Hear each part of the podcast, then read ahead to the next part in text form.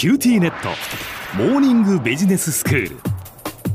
今日の講師は九州大学ビジネススクールで企業戦略がご専門の目代武史先生です。よろしくお願いします。よろしくお願いします。先生今日はどういうお話ですか？はい。今日はですね多角化企業における経営資源の配分問題についてお話ししたいと思います。はい。あの複数の事業を束ねて会社全体の進むべき方向性を示す。これが、まあ、全社戦略の役割でしたね、ええ、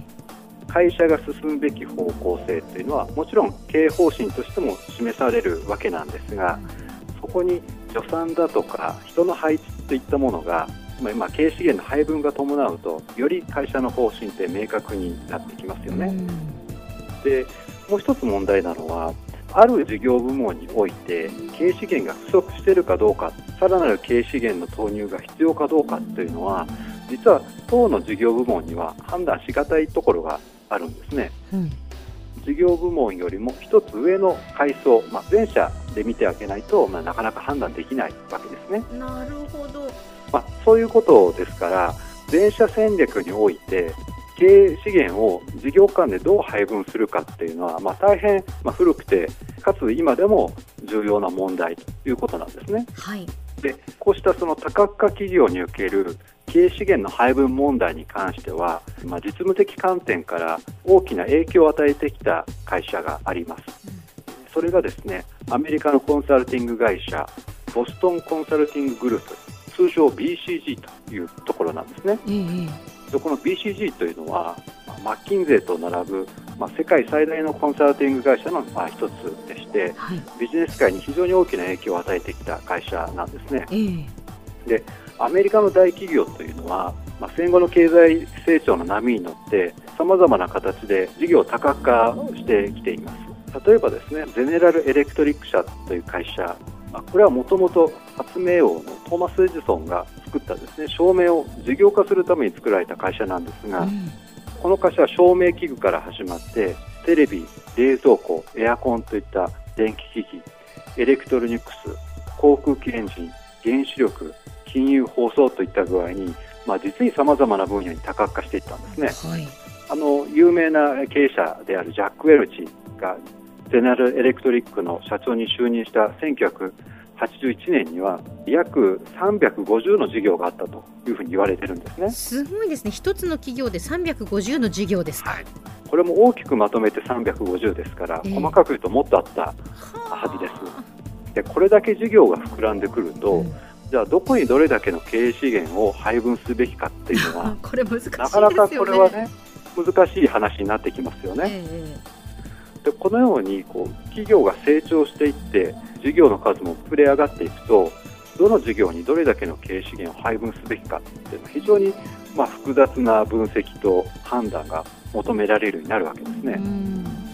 でそこで先ほどの BCG というこのコンサルティング会社は1970年代から多角化企業におけるまあ各事業の経営資源のニーズをまあ簡便な方法で分析して、まあ、資源配分のある種のガイドラインをまあ提案したんですね。はい。でそれが BCG マトリックスと呼ばれるフレームワークです。ええ。この BCG マトリックスなんですが多角化企業が抱えるさまざまな事業を成長性だとか競争力に応じてまあ分類しているんですね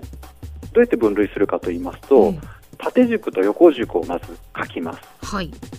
で縦軸というのは、うん。まあ、その事業の成長率、まあ、できれば今後どれぐらい伸びそうかという将来の成長率を取るのが一番いいんですがそれはまあちょっとわからないので大体過去数年間にどれぐらい市場が伸びたかというのを縦軸に取ります。はい。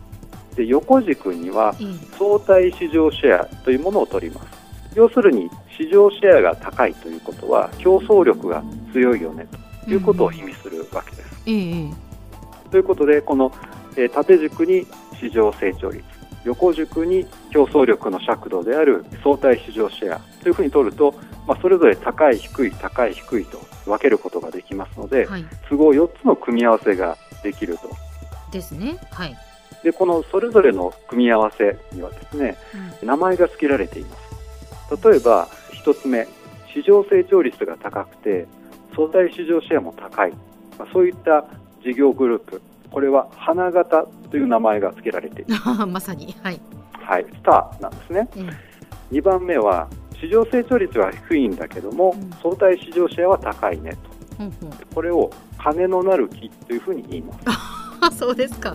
はい、はい。あの競争力は高いのでうん。収入は多いでも成熟化が進んでいるのであまり出費がない。ということで金のなる木なんですね。なるほど。3つ目はですね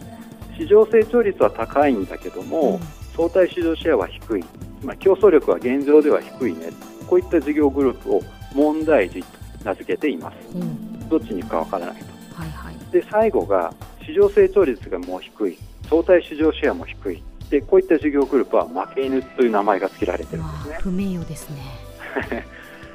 で教科書的に言うとこれらの事業グループの間で経営資源を、まあ、次のような形で配分するのが良いというふうに言われています。まず花形事業については非常に高い成長性のある事業領域で戦っていますのでさらに自己投資をしていくと。でそれによってさらに競争力を高めていきましょうというふうに言われています次に金のなる木の事業はもうすでに市場の成熟化が進んでいるために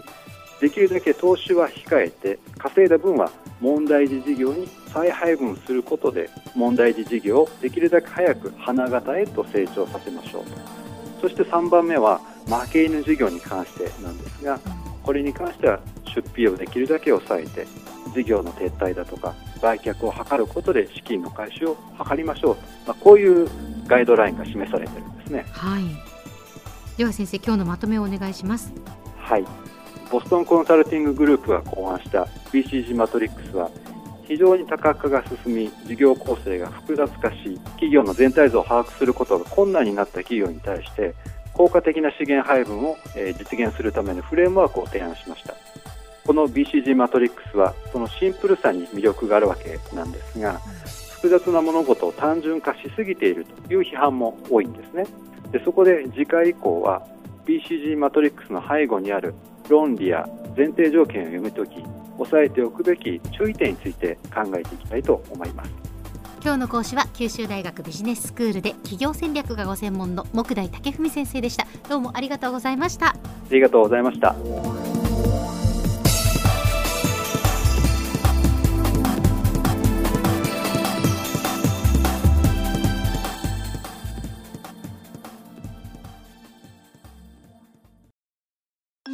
ネット。ビビックにしてから毎日必ず実家の父と母からビデオ電話がかかってくる。元気？で毎日だからそう変わんないよ。痩せたか？で毎日だからそんなに変わってないって。